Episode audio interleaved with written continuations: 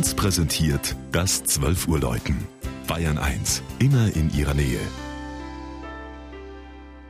Es ist 12 Uhr. Das Mittagsläuten kommt heute aus Ammertal in der Oberpfalz.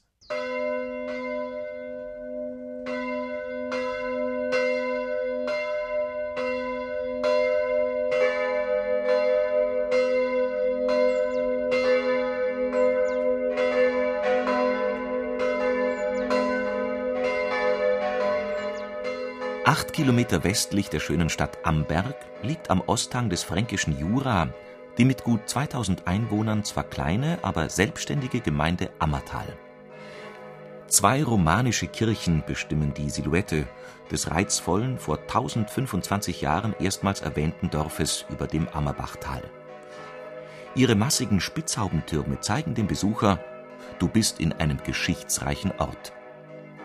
Und wahrhaftig, die Siedlungsspuren reichen zurück bis in die Bronzezeit.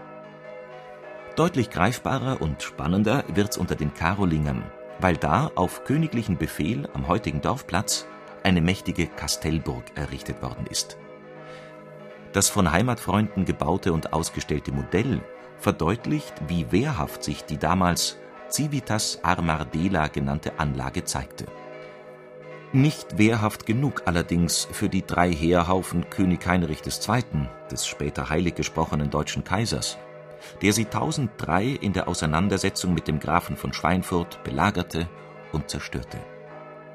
Von der Ruine ist kaum was zu sehen.